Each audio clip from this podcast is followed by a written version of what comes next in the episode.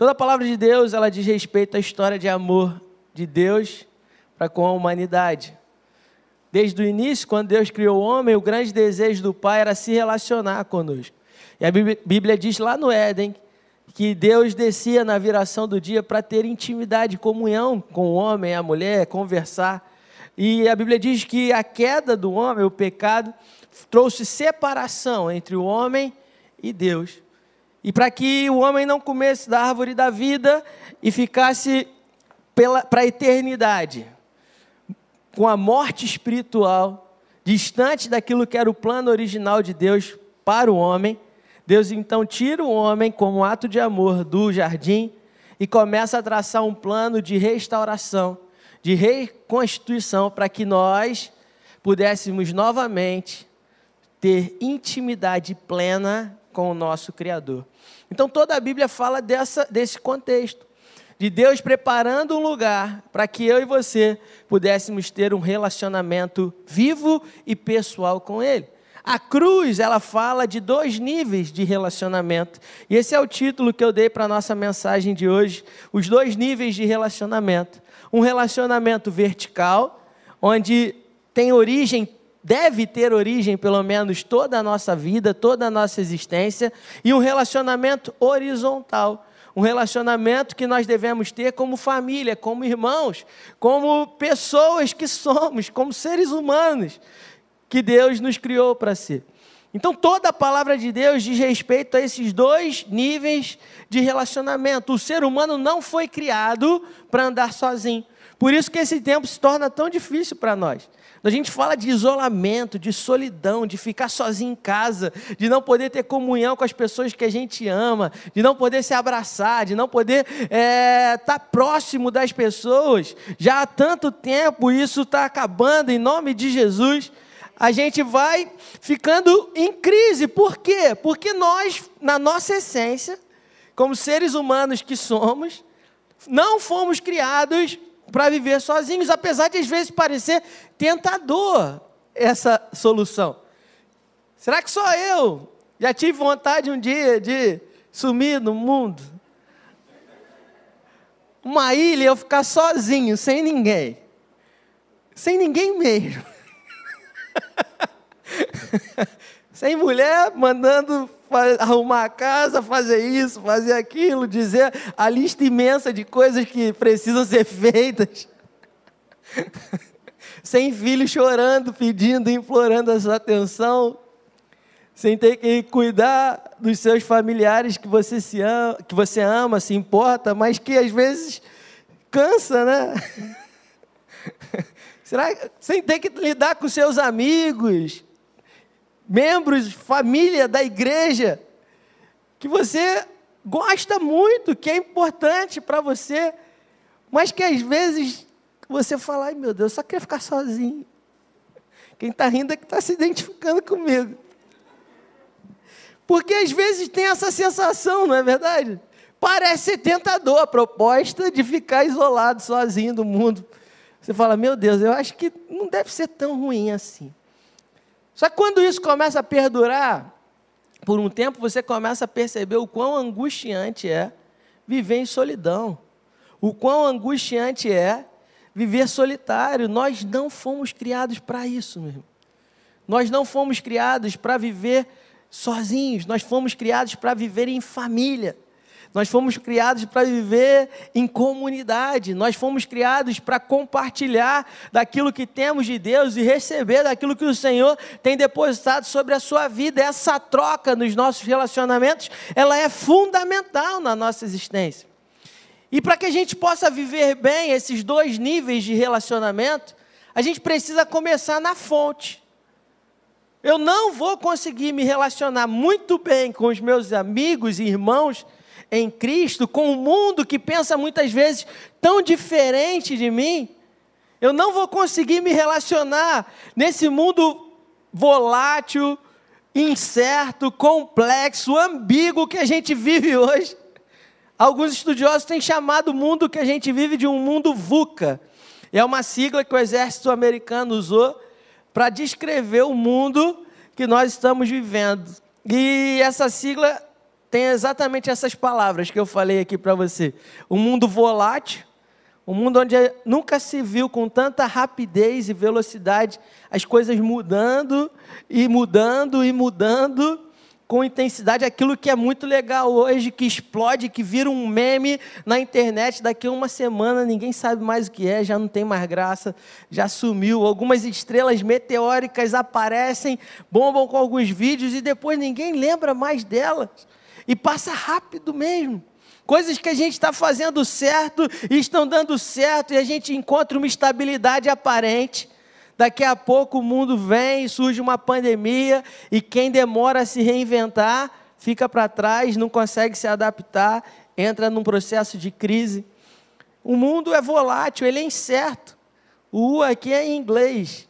Né? Eu não vou tentar falar para não, não me queimar para os professores de inglês estão aqui, mas o mundo é incerto, cara imaginar que você sabe o que vai acontecer na sua vida daqui a 5, 10 anos, você pode até fazer planos, mas não tem como saber de fato o que vai acontecer, se os planos que você está fazendo, as decisões que você está tomando, elas vão fazer você alcançar o que você espera. Por quê? Porque o mundo é incerto. Vem uma pandemia, vem um vírus, vem a situação, muda tudo, e a gente precisa ser flexível, a gente precisa se adaptar às mudanças, a gente precisa estar atento e com velocidade se adaptar àquilo que está acontecendo à nossa volta. O mundo é complexo. As coisas hoje não são mais preto e branco, é, é certo e errado. Hoje é uma, uma complexidade muito grande na maneira de se enxergar a vida, o mundo, pensamentos, ideias, conceitos divergentes, onde a gente vai andando em alguns círculos sociais e a gente vê valores completamente diferentes daqueles que a gente carrega, a gente fica assustado. A gente coloca os nossos filhos na escola e a gente tem um espaço aqui que trabalha com os adolescentes. A gente fica abismado com a quantidade de ideias, algumas loucas, que a gente olha e fala: Meu Deus, que maluquice, como é que eu vou lidar com isso? Como é que vai, o que, que vai ser dos meus filhos? Deus me dá sabedoria, me ajuda. O mundo não é simples, cara. O mundo está complexo demais. E o mundo é ambíguo exatamente por isso, porque há uma, uma ideia de que as coisas hoje não são mais tão claras quanto elas pareceram ser um dia. A verdade que nós carregamos, as pessoas dizem que cada um tem uma verdade. E a gente precisa aprender nessa complexidade, nesse mundo maluco, a viver. E a viver sem abrir mão de quem somos, sem abrir mão de quem Deus nos chamou para ser, amando a Deus, amando as pessoas, mas sem perder a essência daquilo que o Senhor tem depositado em nós. É um desafio. Você concorda comigo? Você concorda comigo que a gente está vivendo algo, um processo de transição, e eu creio que há uma profecia para isso que eu considero ser a preparação para os últimos dias que nós já estamos vivendo de que nos últimos dias haverá sim um esfriamento da fé, os homens serão mais egoístas, orgulhosos, mais amantes dos prazeres do que amantes de Deus. É uma descrição do mundo, da sociedade onde nós estamos inseridos.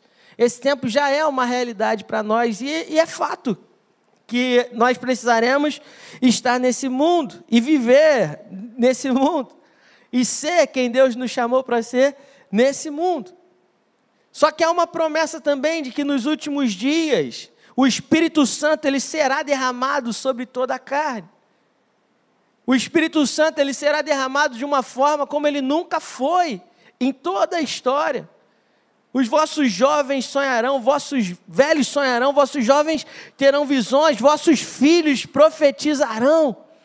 E o Espírito Santo será revelado de uma forma intensa.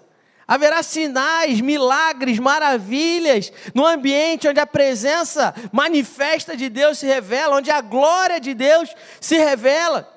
E eu creio nesse lugar, eu creio que a igreja é esse odre que está sendo renovado para receber a nova unção de Deus, para receber esse vinho novo que o Senhor está liberando sobre a terra. E nós precisamos nos permitir ser transformados por, Deus, para que nós sejamos fonte de luz, de bênção num mundo confuso, num mundo cada vez mais em trevas, num mundo cada vez mais sem esperança.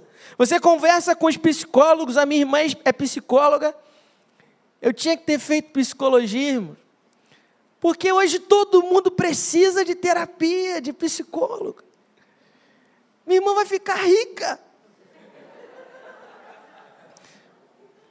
Nunca se procurou tantos terapeutas, aqui na igreja tem um monte, e eles não têm horário para atender mais ninguém. Por quê? Porque a gente está vivendo num mundo em transição, diferente de tudo que a gente estava acostumado, e a gente está com dificuldade. Nunca se teve uma geração tão deprimida como a nossa. Nunca se teve tantos adolescentes pensando em morrer como nos dias de hoje. Pais que tentaram dar tudo para os seus filhos e vêm seus filhos hoje trancados num quarto pensando na morte. Olha que dor, cara. Olha que loucura esse mundo que a gente está vivendo. E a gente precisa aprender a lidar. Eu não quero que seja assim, eu queria que fosse diferente. Eu também quero que seja diferente. E há um jeito de ser diferente. Há uma verdade que move a nossa vida, o nome dela é Jesus, amém? Então, no mundo confuso, mundo VUCA que nós estamos inseridos, mais se faz necessário a presença de cristãos maduros, que entendem esses dois níveis de relacionamento na sua plenitude. Primeiro, o seu relacionamento vertical, o seu relacionamento com Deus.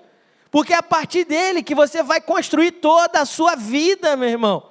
Tem duas respostas que a Bíblia traz para nós que são essenciais na nossa jornada de fé.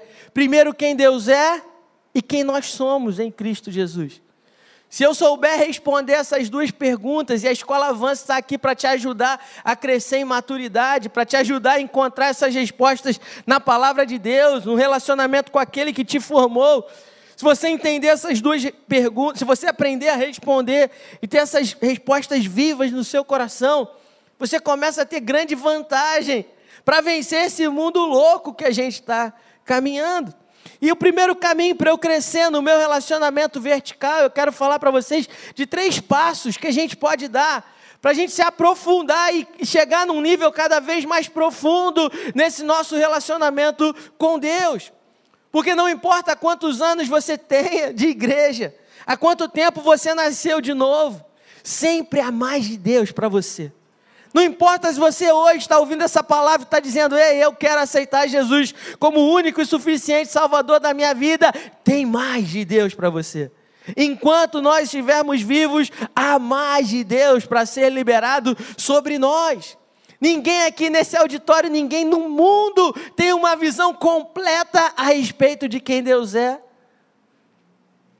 Eu gosto de pensar, eu tenho pensado nisso ultimamente. É como se a gente pedisse para cada pessoa aqui descrever esse auditório, esse templo onde a gente está. Eu, de onde eu estou, eu tenho uma visão que é diferente da maioria de todos vocês. A galera que está sentada aqui do lado vai descrever de outra forma. Vai descrever de outra Quem está desse lado de cá tem uma outra visão. Está vendo ali um ar-condicionado, uma televisão, uma bateria. E aí você pede, fala, cara, a sua visão de mundo. Fala a sua visão da vida, fala a sua visão da vida. Fala a sua visão da vida, a sua visão a respeito de Deus. E a gente acha que sabe tudo, e o orgulho é o grande inimigo para que nós possamos avançar nesses nossos relacionamentos, tanto com Deus quanto com o nosso próximo. Porque quando a gente deixa o orgulho dominar o nosso coração, a gente senta numa plataforma onde parece que a gente já sabe de tudo onde eu não preciso mais aprender, eu já tenho muitos anos de igreja. Eu já, eu sou um cara muito experiente. Eu já vivi demais essa vida, eu sei o que eu estou fazendo. Eu sei como levar a vida. E esse lugar onde a gente para de aprender é um lugar perigoso. É um começo para a morte na nossa jornada de fé e jornada da vida. Pessoas orgulhosas têm extrema dificuldade de se relacionar. Eu tenho aprendido que o tipo de pessoa mais difícil para a gente se relacionar são pessoas orgulhosas e inseguras. Se juntar essas duas coisas, meu irmão, é uma bomba. Que você não seja essa pessoa, amém? Você olha para frente, não se acusa.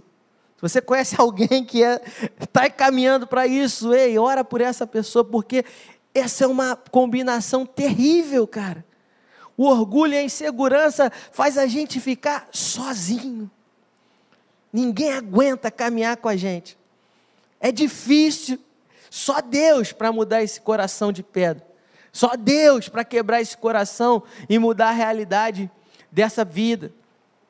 Então a gente precisa crescer nesse relacionamento, e, e esse crescimento parte de um entendimento de uma complexidade dos nossos relacionamentos, da gente compartilhar a nossa vida uns com os outros. Não como se eu fosse o dono de toda a verdade, mas entendendo que toda pessoa tem algo a acrescentar na minha vida. E o fundamento, a constituição de tudo aquilo que nós estamos construindo é a palavra de Deus. É o nosso relacionamento íntimo e pessoal com a pessoa de Cristo. Então, o primeiro passo que eu preciso dar para crescer nesse relacionamento vertical com Deus é o que? A oração. Sem oração não tem como eu descobrir de fato o quem Deus é. Sem oração não tem como eu descobrir de fato o que Deus está fazendo nesse tempo para que eu possa cooperar com Ele. Sem oração não tem como eu saber quem eu sou. Sem oração não tem como eu saber a minha real identidade. Então nós precisamos ter tempo a sós com Deus. Nós precisamos dar um pause na corrida da nossa vida agitada e cheia de afazeres e tarefas para contemplar o belo e perceber Deus nas pequenas coisas da vida. Você precisa dar um pause na sua agitação para curtir a sua família, os bons momentos com as pessoas que você ama. Você precisa aprender a ouvir a voz do Espírito Santo e ser dirigido por Ele. Você precisa ter prazer na leitura e na meditação da palavra de Deus, para que essa verdade ganhe vida dentro do seu coração e você se torne um com Deus. Porque essa foi a oração de Jesus por nós. A gente começou lendo o texto de João 17, e João 17 é conhecido como a oração sacerdotal de Jesus. E a oração de Jesus foi pela mim, pela sua vida. Ele orou pelo seguinte: Senhor, abençoa aqueles que um dia irão crer na tua palavra. Quantos creem na verdade de Deus aqui nessa noite? Amém? Então Jesus estava orando por mim e por você. E ele falou o seguinte: assim como eu, Pai, sou um contigo, que eles sejam um também, conosco e uns com os outros. Por quê? Porque assim o mundo vai saber que tu me enviaste, o mundo vai ser salvo, o mundo vai ser transformado o mundo vai receber a vida do próprio Deus. Então, o primeiro passo é a oração, cara. Até Deus descansou no sétimo dia. Então, procura, nesse mundo corrido, encontrar um lugar de descanso dentro de você, de descanso na sua alma, onde você aprende a confiar que a sua vida está nas mãos de Deus, Ele está cuidando de você, amém? Ele está cuidando da sua família, aquilo que você não pode fazer, Deus vai fazer por você, porque Ele te ama. E Ele se importa contigo, então oração é o primeiro lugar onde a gente começa a construir e, e se aprofundar no nosso relacionamento com o Pai. O segundo lugar é a adoração, e a adoração não é apenas no momento do louvor na igreja, Adoração é resposta a tudo aquilo que Cristo Jesus fez por nós. Adoração é um estilo de vida daquele que nasceu de novo. Eu adoro a Deus cuidando da minha esposa, honrando a minha esposa, honrando os meus pais, cuidando dos meus filhos, sendo um bom profissional no meu ambiente de trabalho. Tudo isso é adoração. Me relacionando bem com as pessoas que cruzam o meu caminho. Isso é adoração, um estilo de vida que honra a Deus, que responde a todo o amor que Ele depositou sobre a sua vida. Viver em santidade pureza num mundo tão impuro, cara. Tenta ver uma série tranquila com a sua família. Vai aparecer um casal se beijando. Se for de homem e mulher, daqui a pouco eles estão fazendo sexo. Daqui a pouco tem um homem com homem fazendo sexo. Mulher com mulher fazendo sexo. E é sexo em tudo. Se não é sexo, é violência. Se não é violência, tenta ver uma série, cara. É difícil. Você tem que selecionar a dedo, cara. É complicado, você só quer descansar. Você só quer relaxar um pouco e, e desligar, e você liga a sua TV, procura um filme para ver. É difícil, cara. Você quer ir num teatro, vou num teatro, descansar com a minha família. Não tem peça engraçada sem palavrão. Sem piadas obscenas, sujas, fica tá complicado. Como é, que, como é que a gente mantém a pureza dos nossos filhos, da nossa vida? A pornografia invadindo os lares, as casas, os jovens, os adultos, destruindo relacionamentos, afastando as pessoas uns dos outros, o celular sendo uma fonte de distanciamento entre as pessoas. O marido deita na cama com a esposa, mas ela está vendo uma coisa, ele está vendo outra. E eles não têm diálogo, não conversa, não há tempo de mesa. Pais que não se relacionam mais com seus filhos, estão distraídos no meio de tantas coisas que estão acontecendo nessa vida. A gente não tem tempo para estar tá junto, cara. E quando a gente está junto, a gente não está de verdade. Porque a gente está naquele ambiente, mas a gente está pensando num monte de coisa. A gente está preocupado com um zilhão de outros afazeres que a gente tem e atividades e responsabilidades que, que fazem parte da nossa vida, a gente não tem tempo. Tem lugares que você vai que parece que a vida anda mais devagar. Você já teve essa sensação? Lugar bem de interior, assim. Você olha assim para as pessoas caminhando, tem um cavalo, tá o cara cuidando ali da, da plantação, você fala, meu Deus, a vida aqui parece que anda mais lento, né? o dia dura mais, o dia tem mais, tem mais horas nesse dia, não é possível, cara. Você vai para aqueles lugarzinhos, sei lá, Visconde Mauá, onde mais? Tem um lugar bem escondido assim que o pessoal gosta. De vez em quando o pessoal aqui da igreja fala de um, de um buraco desse, que o pessoal aqui gosta. Mas, cara, não é bom, é legal, cara. Muito enjoa. Mas a gente precisa parar de vez em quando, cara. Sabe, a gente tem esse momento de contemplação do belo, de santidade, de pureza de, de guardar a nossa casa, a nossa família. Adoração é um estilo de vida, de resposta a tudo aquilo que Deus fez por nós. Algo que a gente precisa fazer também para crescer no nosso relacionamento com Deus é se relacionar uns com os outros. Se você pede paciência a Deus, que lugar melhor para você exercer paciência do que num relacionamento com outras pessoas, irmão? Do que no trânsito? Olha um lugar onde as pessoas ficam bravas. Essa semana eu, eu, eu tive um problema rápido no trânsito. Eu estava atrasado para vir aqui para a igreja, para uma reunião que eu tinha. E aqui não, não quis fazer a bandalha aqui, fui dar a volta. E eu peguei uma mulher no meio da rua ali da praça, tá com a obra ali, né? E ela ficou no meio da rua, assim, bem devagar, sabe? Eu estava com pressa, o sinal estava verde. Para ir para a esquerda estava demorando. Para ir para a direita não tinha ninguém. Eu queria ir ali, cara. E ela não deixava eu passar. Eu estava com raiva dela, irmãos. Eu falei, sai, moça. Vai para o canto. Está aberto, não tem ninguém do meu lado. Você quer ir para lá, que egoísmo da sua parte. E aí eu fui com raiva ali atrás dela, tá quase buzinando, me segurando. E eu desconcentrei, eu acertei o retrovisor de um taxista que estava ali. Aí já era, irmão. O taxista veio cheio de ignorância. Você está maluco, meu irmão? Não está prestando atenção no que você fala? Eu falei, irmão, desculpa, eu errei. O que, que você quer? Eu estou com pressa, meu telefone é esse aqui.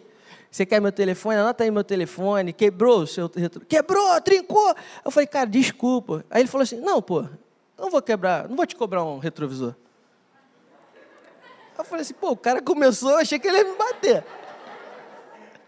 Eu só queria ir embora rápido. Quando eu ofereci meu telefone, ele falou: Não, pô, não vou te cobrar um retrovisor, não. Cara, que sabia, cara? Vai embora, vai embora. Vai embora, deixa que eu me viro. Falei, tem certeza, cara? Anota meu telefone aí e tal, o sinal tá fechado, anota aí. Falou, não, eu não vou te cobrar um retrovisor, né? Pô, ah, vai embora, cara, vai embora. Eu fui embora. Eu fui. Falei, tá, obrigado. Não sei se quebrou mesmo, se não quebrou, desculpa, cara. Eu só pedi desculpa. A palavra de Deus, né? a, a resposta branda desvia o furor. Está na Bíblia, está lá no livro de Provérbios. No dia seguinte, eu vi um outro acidente. Aí eu estava como passando e eu vi o outro acidente. Os caras bateram ali perto da ponte da Mumbuca ali. Tinha um cara. E aí tinha um cara fora do carro, o carro da frente, o cara estava fora xingando o maluco do carro, o guardinha estava tentando separar, e eu fiquei curioso assim, falei, Ih, que negócio ali vai dar ruim. E eu estava lembrando da minha situação, porque podia ter sido parecida, né? E o cara tá lá xingando, daqui a pouco o maluco do carro levantou, meu irmão. Abriu a porta e falou, qual foi, qual foi? E eu falei, ih, agora deu. E aí o maluco que estava, o, o cara que estava cheio de autoridade, ele se encolheu a beça, sabe assim? Eu falei, ah, malandro, né? Quando o cara tava no carro, tu tava quieto, só porque teu carro era maneiro. Aí, eu fiquei vendo aquela confusão e eu falei, cara, a Bíblia funciona para tudo, cara. Funciona para tudo. Os caras estavam quase saindo na mão, já tinha gente lá tendo que separar. E eu olhei de fora, não estava perto, não sei qual foi o nível de estrago. Mas não parecia ter sido um estrago tão grande assim, sabe? Então a gente fica se perguntando como é que é difícil a gente se relacionar uns com os outros, não é verdade? O trânsito é um lugar, dentro de casa, não é um lugar difícil da gente se relacionar. Você casa com a pessoa do sexo oposto, com uma criação completamente diferente da sua. Não é? E aí você fala para essas duas pessoas assim, agora você não dá nenhum tipo de treinamento para ela. Geralmente o que a gente tem são as referências que a gente teve em casa e que nem sempre são as melhores, e fala para eles assim: agora vive junto aí, dá teu jeito. Olha, a confusão está armada, irmão. A confusão está armada. A situação já era. A Natália estava lembrando esses dias, quando a gente casou. Não fica chate... não, não me olha com outros olhos. Eu vou contar uma história triste aqui. Deus me perdoou, amém? fui um pouco, quase muito assim, insensível, tá? Então, já me perdoa, porque ela já me perdoou e eu também estou me perdoando. E aí, a gente tinha acabado de casar, a mãe dela só fazia um arroz lá parbolizado, não sei das quantas, eu não gostava daquele arroz. Então, ela não sabia fazer o arroz branco normal. Aí ela, pô, falou: não, meu marido gosta do outro, eu vou fazer o outro para ele. É a primeira vez que ela foi fazer ela conseguiu queimar duas panelas de arroz. Quando veio a terceira, ele não estava muito bonito. Eu falei para ela assim, amor, se incomoda se eu não comer o seu arroz? É, eu não devia ter contado isso. Né? Aí ela começou a chorar. Começou a chorar, cara, mas não estava bonito o arroz, eu juro. Hoje eu teria comido aquele arroz. Depois eu falei, eu como, eu nem lembro mais o que aconteceu. Eu sei que vai ficar para sempre na minha vida. Essa mancha na minha história. Por quê? Porque a gente é diferente, cara. Porque a gente carrega traumas, a gente carrega é, visões de mundo. E a gente está brigando para dizer que a nossa é a certa. O cara daqui da direita, ele está falando, tem uma bateria ali, cara. E o cara que está aqui está falando: que bateria? O que não tem bateria nenhuma aqui? Tem uma mesa com a ceia. E quem está certo, irmão? Ah, os dois estão certos até certo ponto, não é verdade? E a gente está brigando, está discutindo, está saindo na mão, está rompendo relacionamento, está brigando com amigos de longa data, está deixando de seguir, de, de compartilhar a mesa com as pessoas. E o que eu acho mais interessante é que aqueles que brigam pela tolerância têm sido os mais intolerantes nesse processo. Que a gente tem que respeitar os diferentes. Tá, mas eu sou diferente, eu acredito em Deus, eu acho que certas coisas são erradas. Eu não posso falar com você, você é um intolerante, sem vergonha. Caramba! Que mundo é esse, cara? Que vida é essa? As pessoas cheias de amargura, prontas a explodir em qualquer momento. Cara, a gente, esse mundo precisa de Jesus, amém? Mas precisa é muito de Jesus. É através dos nossos relacionamentos que a gente conhece melhor quem Deus é, cara. Nós servimos a Deus servindo pessoas. Todo dom que Deus dá para você é para que seja liberado sobre a vida de alguém. Deus vira para Abraão e fala: Abraão, se tu uma bênção. em ti serão benditas todas as famílias da terra. O que, que Deus estava ensinando para a gente? Abraão, eu vou te abençoar muito, mas é para quê? Para que você seja uma bênção na vida de outras pessoas. Para que você seja uma bênção na vida daqueles que cruzarem o seu caminho. Quando a gente fala de fruto, a gente está falando de uma árvore que produz um fruto, ela produz o fruto para o outro. Ninguém come a maçã, a macieira não come a maçã. O limoeiro não come o limão que ele produz, ele produz o fruto para alguém. Então eu preciso manifestar o fruto do Espírito para que isso seja algo bom, positivo na vida do outro. Então eu, eu, me aproximo mais de Deus quando eu me relaciono bem com as pessoas à minha volta. E nesses relacionamentos é fundamental que eu exerça paciência e perdão o tempo inteiro. Se eu não tiver paciência e perdão, irmãos, os relacionamentos não têm durabilidade. Os relacionamentos se quebram e não se restauram jamais. Então a gente precisa corrigir isso na nossa vida. Esses são três passos para a gente se aprofundar no nosso relacionamento com Deus: a oração, a adoração e nosso relacionamento uns com os outros. E quando eu começo a falar disso, a gente precisa crescer nesse sentido também. E o primeiro passo para eu crescer no meu relacionamento uns com os outros é descobrir quem eu sou, cara. O maior desafio não é somente o que as pessoas falam, mas é como a gente interpreta o que as pessoas estão falando.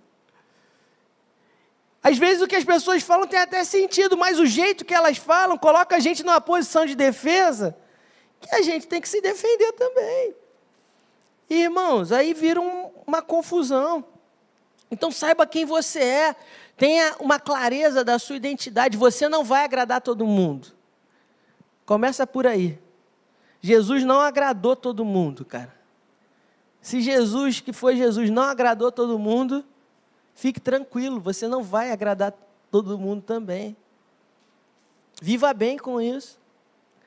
É terrível se você tentar agradar todas as pessoas, a única pessoa que você não vai agradar no final das contas é você mesmo. Então não fique tentando agradar a todo mundo. Não fique preocupado a todo momento com a opinião das pessoas.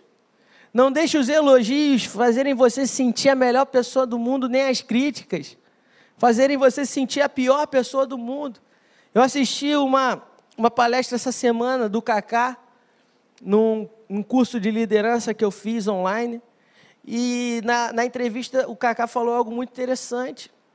Ele falou o seguinte, que quando ele jogou no Milan em 2007, ele foi eleito o melhor jogador do mundo todo.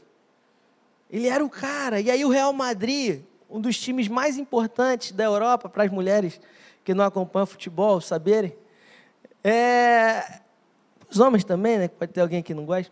O Real Madrid foi, fez o, a maior contratação da história na época, uma das maiores contratações da história do Real Madrid. Foi lá e comprou o Kaká. E o Kaká não jogou nada no Real Madrid. E ele ficou marcado como a pior contratação da história do Real Madrid. E ele falou: Eu tive que aprender que eu não sou nem o melhor jogador do mundo, nem a pior contratação da história. Eu sou filho amado de Deus e isso basta. Cara, eu achei aquilo poderoso demais, mano.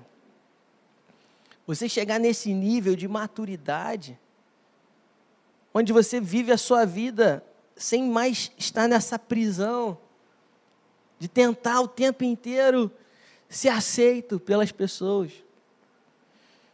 Sabe, você não é o que você faz. O que você faz não define quem você é. O mundo tenta fazer isso para a gente. Qual o seu nome? Você trabalha com o quê? Pronto, já está definindo quem você é pelo que você faz. E, e não funciona assim, cara. Você não é o que as pessoas dizem sobre você. Você não é o que as pessoas falam sobre você. Você não é o que você tem. O carro que você tem, a, marca, a roupa de marca que você tem, o lugar em que você mora, isso não define a sua identidade, cara. A gente precisa entender essa verdade, porque isso é libertador. Isso é libertador, isso é poderoso demais nos nossos relacionamentos. Porque às vezes você tem dificuldade de se relacionar, mas o problema não está no outro, às vezes está dentro de você.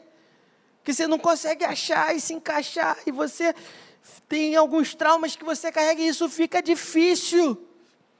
E nessa noite eu quero orar, cara, para que você seja liberto por Deus. Para que você possa viver em liberdade aquilo que Deus tem para a sua vida. Sem mais essa necessidade de aceitação, você fica parcelando as coisas, se enrolando na sua vida financeira, para parecer para os outros que você é rico. E eu li esses dias que tem gente que tentando parecer rico, ficou pobre de verdade. Cara, e não, eu olhei aquilo e falei, não tem verdade mais clara do que isso, cara. Você querendo provar para quem você não conhece que você tem valor pelo que você tem, sai desse lugar, cara. Sai desse lugar. Porque esse não é o lugar que Deus tem para a sua vida. Segundo ponto, para você crescer nos seus relacionamentos, é valorize cada indivíduo. Todo mundo tem algo a nos ensinar, cara. Eu fico sabendo quem é uma pessoa, como ela, dependendo da maneira que ela trata alguém, que não tem nada para oferecer para ela. Aí eu sei quem aquela pessoa é de verdade. Quando um morador de rua vem e não tem muito para oferecer, como é que aquela pessoa trata aquele morador de rua? Como é que aquela pessoa trata alguém que, que não, de acordo com os padrões sociais, não vai ter nada a lhe oferecer? Cara, isso diz muito a seu respeito. Isso diz muito ao meu respeito.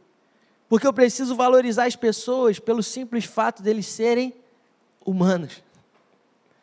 Deles serem um indivíduo, um ser humano, uma criação maravilhosa de Deus que está nesse mundo perdido e precisa de salvação, de restauração. Uma salvação que eu encontrei e preciso compartilhar com essa pessoa. Tem poder no um, cara. Sabe, você pode se perguntar assim: ah, uma andorinha só não faz verão. Não tinha um ditado que falava isso? Será? Raabe, ela fez uma escolha quando o povo de Israel estava pronto a invadir Jericó. Ela ouviu falar de Deus, ela creu em Deus, e quando os espias chegaram, ela falou: Eu quero fazer aliança com esse Deus. E ela guardou os espias, e porque ela guardou os espias, toda a sua casa foi preservada. Quando você continua lendo a história, você chega lá nos livros de crônica, você vai ver que Raabe se casou com, com um dos oficiais do exército de Israel. Por quê? Porque aquela mulher fez uma, tomou uma decisão. Uma pessoa mudou o destino de toda a sua família. Os seus filhos, que eram filhos de uma prostituta, por causa da decisão dela, passaram a ser filhos aliançados com Deus, de um alto oficial do exército de Israel. Davi, cara, 1 Samuel 17, Davi vai enfrentar Golias. Era um homem que Golias estava chamando eu quero um homem só. E ninguém tinha coragem de enfrentar Golias. Eu fico pensando que se Davi não vence, não se posiciona naquele lugar, não faz a diferença no seu tempo, não se levanta naquele lugar para fazer a diferença e cumprir o chamado de Deus para a vida dele, os filhos de Davi não seriam filhos de um rei, mas seriam filhos de um escravo do povo filisteu. Há poder muito grande na decisão de uma única pessoa, cara, que decide fazer uma aliança com Deus e mudar para sempre a sua vida. Foi assim na vida de Esther também. Quantos exemplos eu posso trazer aqui? Mordecai, o seu tio, vira para ela e fala: Quem sabe não foi para um tempo como esse que o Senhor te preparou e te levantou para fazer a diferença uma pessoa que toma uma decisão de andar com Deus, muda para sempre o cenário da sua história, da sua família. Então valoriza cada indivíduo, cara. Lucas, quando escreve a carta de Lucas e o livro de Atos, ele escreve aquele livro para uma pessoa. Para um homem chamado Teófilo, ou alguns estudiosos dizem que isso era uma posição que ele ocupava, não sei ao certo. Mas ele começa as duas cartas dizendo: Ó Teófilo, escrevo para você essa carta. Ele estava escrevendo para uma pessoa. Ele podia ter escrito de qualquer jeito. Mas ele diz: Não, eu fiz uma pesquisa minuciosa. Eu escrevi com todos os detalhes para fundamentar a sua fé. E o, as cartas, os livros que Lucas escreveu, continua abençoando a nossa vida hoje, irmãos, milhares e milhares de anos depois. Mas era só uma pessoa. Quem apresentou Jesus para Billy Graham, cara? Eu não faço ideia. Mas quantas pessoas foram salvas por causa daquela conversa? A gente não tem dimensão do que Deus pode fazer transformando uma pessoa. Talvez Deus te escolheu para ser a, a ponte de transformação na vida de alguém, cara. E essa transformação vai ter um impacto por gerações e gerações e gerações. Então valorize cada indivíduo, valorize cada conversa, valorize cada encontro. Valorize cada vida que cruzar o seu caminho. Porque ali tem alguém que Deus ama, mas Deus ama muito, muito, muito, muito. Ah, mas ele é chato. Ah, mas não bateu, sabe? Cara, sai desse lugar. Luta pela paz, amém? Luta pela paz. E esse é o terceiro passo que a gente precisa dar para avançar no nosso relacionamento uns com os outros. No que depender de vós, diz o apóstolo Paulo, tenham paz com todos. Eu gosto muito desse texto, porque tem gente que não vai querer ter paz contigo. Tudo bem, cara. O problema é dele, não é seu. Mas no que depender de você, um dia eu ouvi o pastor Eli e a Deise numa aula da Atos, estava lá com a Natália. Eles falaram assim: eu e a Deise tomamos uma decisão de nunca fechar a porta do nosso coração para ninguém. Eu falei para a Natália: Natália, eu quero tomar essa decisão hoje com você. E eu tomei essa decisão, irmão. A porta do meu coração não está fechada para absolutamente ninguém. Se existem pessoas que me feriram ao longo da história, ou que eu mesmo feri por algo que eu fiz ou deixei de fazer, da minha parte eu estou com o coração aberto para restaurar esse relacionamento. Eu estou fora de ficar me corroendo, me consumindo por causa desses problemas. Isso é pequeno demais diante daquilo que Deus está fazendo, amém? Então, no que depender de vós, Tenha paz com todos, conserve a sua paz interior. O livro de Isaías fala assim: Tu conservarás em paz aquele cuja mente está firme em ti, porque ele confia em ti. Confiai no Senhor perpetuamente, porque o Senhor Deus é uma rocha eterna. Jesus ele fala: Bem-aventurados os pacificadores, porque eles serão chamados filhos de Deus. Concorde em discordar não tem problema a gente ter opinião diferente. Não tem problema a gente enxergar soluções diferentes. Faz parte, um relacionamento que não tem discordância, tem alguém se anulando nessa história. Tem alguém abrindo mão da sua verdade, da sua maneira de enxergar a vida. Deus não quer que você se abstenha, a gente precisa conversar, dialogar. Talvez não seja tudo que eu acho, talvez não seja tudo que você acha. A gente chega no meio do caminho. E aí a gente vai andando junto, a gente vai caminhando um pouquinho mais. Sabe, cuidado com a maneira que você fala. Porque isso pode ferir as pessoas. Às vezes o problema não está no que você diz, mas em como você diz. Então é importante você parar para pensar no que você vai falar e como você vai falar, porque palavras ferem, palavras machucam, palavras afastam, palavras têm um poder de causar feridas profundas, ainda mais se forem ditas por pessoas que são importantes para nós, que a gente ama. Você para o seu filho, o esposo para a esposa, ou vice-versa. Não se ofenda por qualquer coisa, chega de mimimi. Você não é responsável pela maneira como as pessoas falam com você ou te tratam, mas você é responsável por permitir que isso crie raízes dentro de você ou não pela maneira como você vai responder a essa, ao, ao comportamento das pessoas a seu respeito, isso é sua responsabilidade, cara. Então não se ofenda por qualquer coisa. Se tiver um problema com alguém, chama para conversar, senta e resolve. É assim que Jesus ensinou, é mais simples do que parece. Se não conseguiu resolver só os dois, chama uma terceira pessoa, neutra na história e tenta resolver. Se não, segue tua vida, irmãos. Foi Jesus que ensinou esse caminho. Falou: se não deu certo também, segue em paz, vai em paz. Mas tenta resolver. Se você sabe que alguém tem algo contra você, vai lá e resolve. Não é se você é, se, se você sabe que alguém tem algo, alguém está chateado contigo, mesmo que você não tenha feito nada. Jesus falou, vai lá e resolve, cara. A gente precisa chegar nesse nível de maturidade dos nossos relacionamentos, amém?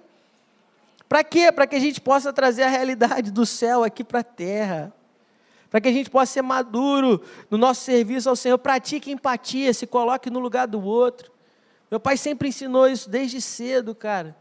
Às vezes a pessoa é complicada, é difícil de você estar perto. E aí você começa a conhe procura conhecer a história daquela pessoa de onde ela veio, faça perguntas.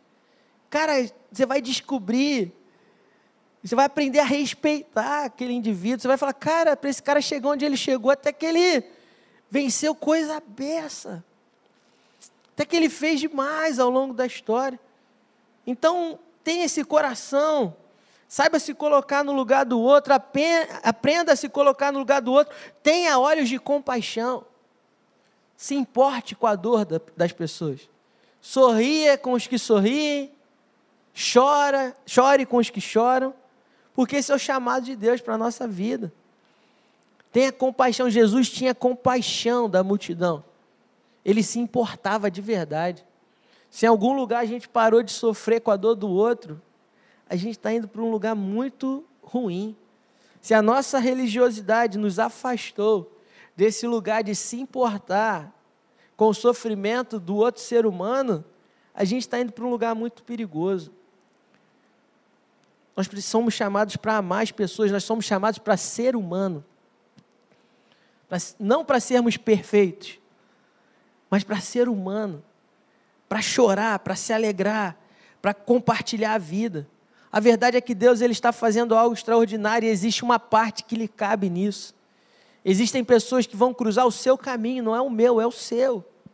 E Deus quer usar a sua vida para fazer a diferença na história de uma família inteira, cara. De gerações e gerações e gerações. Não abra mão daquilo que Deus quer fazer a partir da sua vida. O mundo precisa do que você carrega. O mundo precisa daquilo que o Senhor tem depositado sobre você. E eu quero te lembrar da oração que Jesus fez lá em João 17, 21. A oração sacerdotal. Para que todos sejam um. E como és tu, ó Pai, em mim e eu em ti, também sejam eles em nós, para que o mundo creia que tu me enviaste.